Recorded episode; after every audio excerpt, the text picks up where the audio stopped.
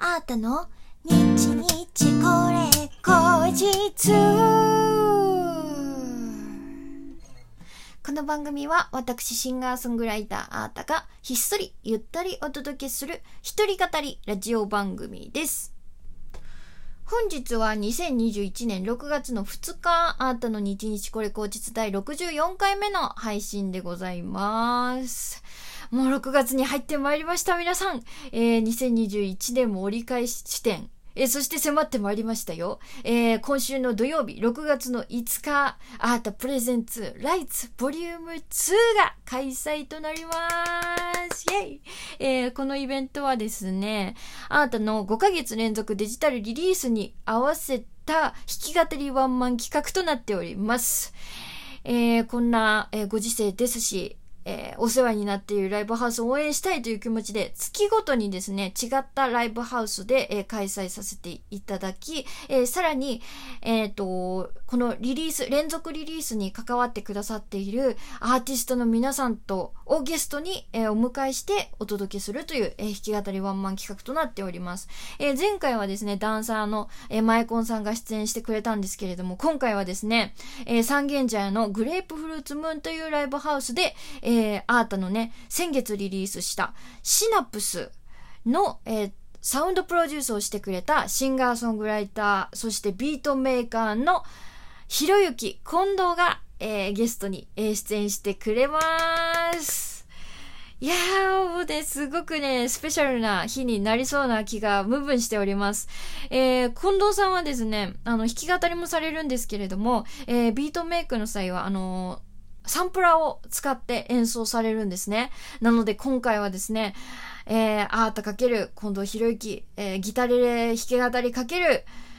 えー、サンプラーという感じで、シナプスのね、あの音源が再現できるんじゃないかと。思っておりますので、そんなスペシャルコラボぜひ、えー、見に来てくれたらめちゃめちゃ嬉しいです。えー、6月の5日土曜日、えー、三軒茶屋グレープフルーツムーンにて開催いたします。えー、ご来場予約まだまだね、あの、受け付けておりますし、えー、有料配信もございます。グレフルのね、配信はすごい映像も音もめちゃめちゃ素晴らしいんですよ。ライブハウスもすごく可愛いし。で、あの、ご来場の方はね、ぜひご飯とかも食べてほしいな。私はね、タンドリーチキンが超好き。美味しいのよ、あそこ。でね、あの、ビールのね、あ、違う今お酒飲めないんじゃんうーあの、ビールの種類もめちゃめちゃ豊富なんですよ。くそ、そっか、そうだ。え？え、もうテンパるわ。もうタンドリーチキンかけるビールっていう、もう、これ最高なのにね。えー、ちょっとこの、なんだ、この気持ちどこにや、やればいいんだ？急遽喋りながら、えー、バグっておりますけれども。まあ、とにかくすごく、えーいい、えー箱、私大好きな箱で、えーもう尊敬する、えー近藤さんと、えーコラボできるということで、めちゃめちゃ楽しみな日ですので、皆さんお越しいただけたら、えーそして、えーご視聴いただけたら、嬉しいです。よろしくお願いいたします。えー先月ね、リリースしたシナプス、あの、いろんなところで、えーご好評いただいておりまして、あの、いろんな配信サービスのね、有名プレイリストにもね、入れていただいてるんですよ。例えば、えー Apple Music だと、あの、オールジャンルの、で、あの、すごい注目の曲をセレクトするっていう、ベストニューソングっていう Apple 公式プレイリストに入ったりとか、あとは J ヒップホップの注目トラックにね、アップルさんに選んでいただいたりとか、あと、Spotify ですと、あの、福竜さんという、えー、方がセレクトされている、もう超人気プレイリスト、キラキラポップジャパンにもね、アイデンティティに続いてシナプスも、えー、ね、セレクトしていただいて、もう本当に、あの、いろんなところでじわじわじわじわと、あのー来ております。もう、みんながいろんなところで応援してくれているおかげ。もっともっと、もっともっと言って。もっともっと言って。あーた、あーたのこの曲最高やん。これ、このシーン超好きなんやで、みたいな。やっぱね、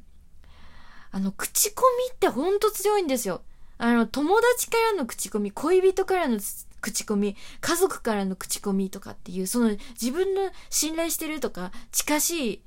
方とかの口コミってやっぱ、もうどんな情報よりも強い、どんな告、あの、広告よりも強いと私は思っているので、ぜひぜひ皆さんに、あのー、お仲間にね、あーたいいよ、最近超来てんだから、って。これからきっとバズると思うぜみたいな感じで宣伝していただけたら本当に嬉しいです。えー、来月のね、リリース、来月じゃないよ、もう今月になりましたね。6月の23日にも、あのー、スローフローという曲がね、リリースとなりますので、それもめちゃめちゃいいよもうね、この前入稿完了しましたので、あとは待つのみ、え皆さん楽しみにしててください。ということで、え今日もですね、リスナーの方からギフトを届いておりますのでご紹介いたします。ラジオネーム、前田チャンネルさん、えコーヒーかっこびとと美味しい棒ありがとうございます。誠さん、美味しい棒とコーヒーかっこびとありがとうございます。え、そして、ペイペイさん、元気の玉ありがとうございます。そして、そして、小滝さん、元気の玉、なんと、11個ありがとうございますたくさんありがとうございます。10個単位で何かをいただいたの初めてだな。嬉しいありがとうございますああ、こんなにね、たくさんの方にね、応援していただいている、日々これ口実、えー、少しずつね、アップデートして、より面白いものを提供しようと、頑張っていこうと思います。えー、ということで今日もですね、新しいことやってみようかなって、うん、思うよ。今日はね、本当は水曜日なので、アートトピックのコーナーなんですけど、なんか特に話したいことないなと 思ったので、なんとなく思いつきで、えー、ある詩を朗読したいなと思います。あーた、朗読だよ。どうぞ。明日、新見南吉。花園みたいに待っている。祭りみたいに待っている。明日がみんなを待っている。草の芽、雨牛、テントウムシ。明日はみんなを待っている。明日はさなぎが蝶になる。明日はつぼみが花になる。明日は卵がひなになる。明日はみんなを待っている。泉のように湧いている。ランプのように灯ってる。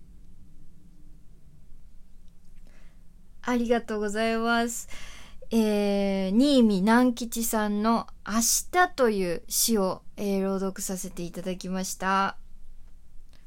この詩はね、それぞれの明日を歌っているような、いろんな生物が出てくるんだよね。生き物が出てくるの。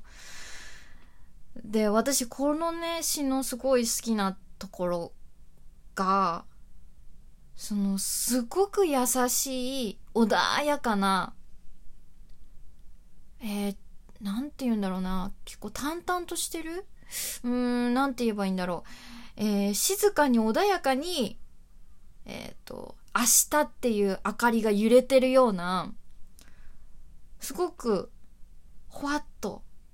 優しい希望を感じる歌ですね。あの、毎日毎日を積み重ねていこうっていうこのラジオの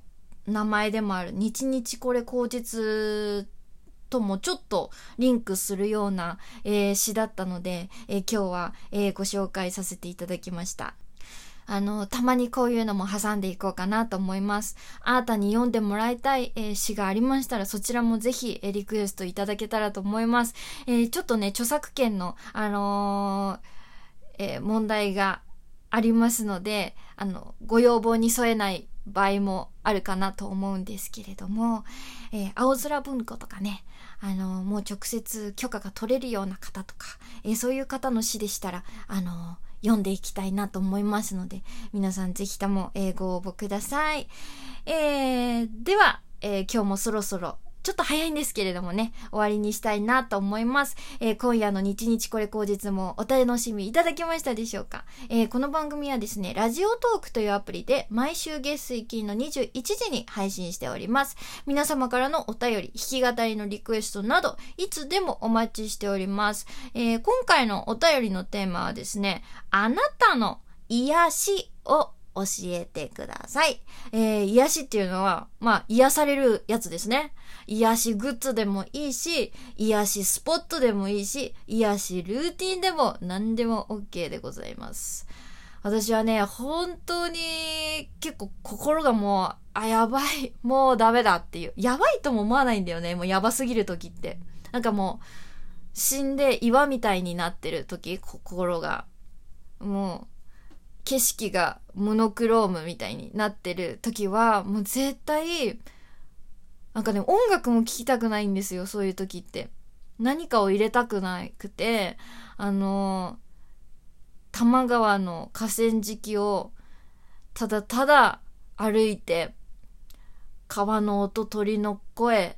人々が喋ってる声、子供たちが遊ぶ声みたいな、そんなのをぼーっと聞いてるような聞いてないような、